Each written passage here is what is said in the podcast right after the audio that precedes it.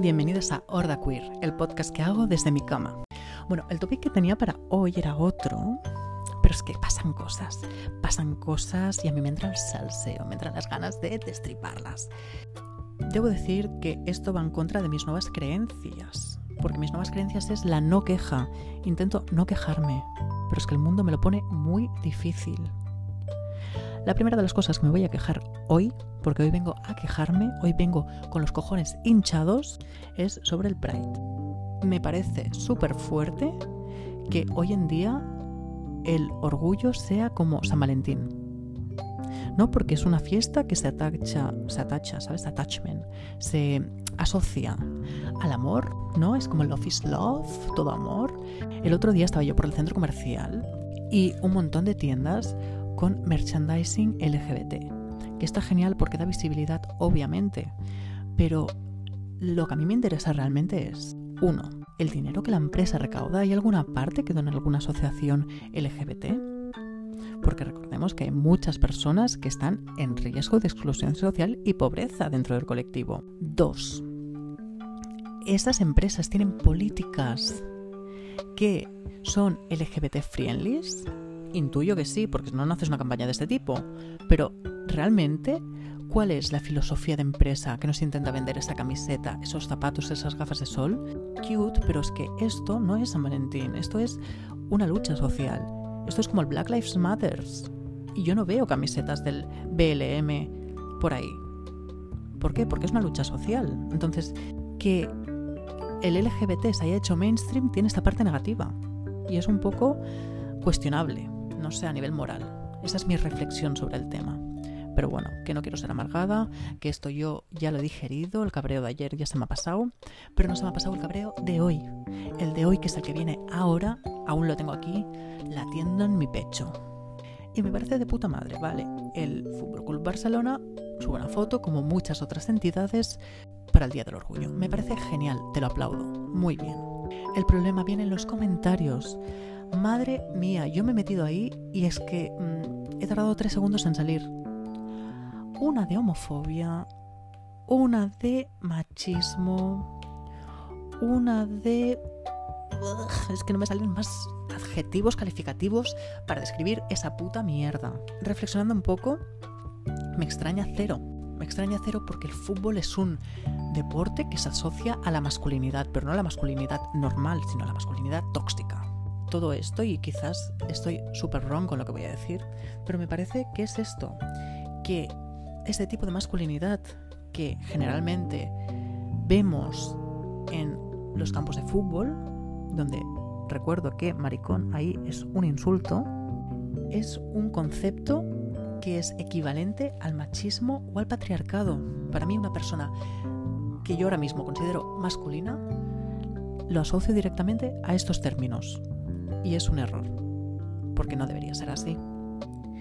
Claro, y es que reflexionando sobre el tema, realmente en su mente primitiva tiene que haber una coherencia de tres conceptos clave que nos definen como personas. Uno es la identidad sexual, es decir, si te declaras hombre o mujer, porque recordemos que ahí solo hay el binarismo.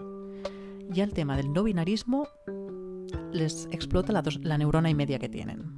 Dos, la identidad de género, es decir, si tú te identificas como masculino o femenino o cómo te expresas, si te expresas masculino o femenino, que tiene que tener coherencia. Y tres es tu identidad sexual afectiva. Si eres hombre, te tienen que gustar las mujeres y tienes que ser masculino. Así funciona esa mente. Claro, esto, esto es muy negativo para la sociedad. Este tipo de relación y de creencias es súper negativa, porque estamos invisibilizando a una gran parte de la sociedad. Y esa invisibilización no deja de ser desconocimiento. Por lo tanto, vas a crear más rechazo cuando ves ese desconocimiento. Por eso es tan tóxica este tipo de masculinidad, porque al final solo se tolera una cosa, y es que ellos mismos son víctimas de esa masculinidad tóxica, porque se enjaulan en a sí mismos en esas normas. Es una forma de sufrimiento, y realmente he estado informándome y hay más suicidios de hombres que de mujeres, y quizás puede tener relación con esa prisión que es la masculinidad. y por eso debemos romper con ella. Pero hay que deconstruirse, señores, hay que deconstruirse. Y si no puedes, porque están ya esas construcciones sociales idealizadas y las tienes ya en tus células, hay otra parte que puedes hacer, que es tolerar. Tolerancia. La palabra tolerancia, qué bonita es. Tolerancia y respeto.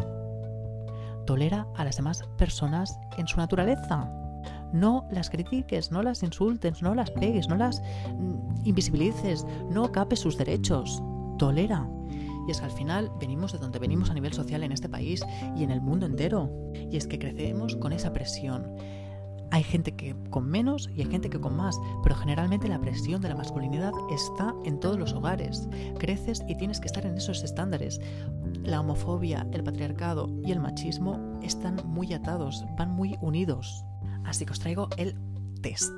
El test para saber si tú, cariño mío que me estás escuchando, probablemente no, porque te digo yo que la gente que es masculina tóxica no me escucha, os voy a decir cómo saber si sois masculinos tóxicos.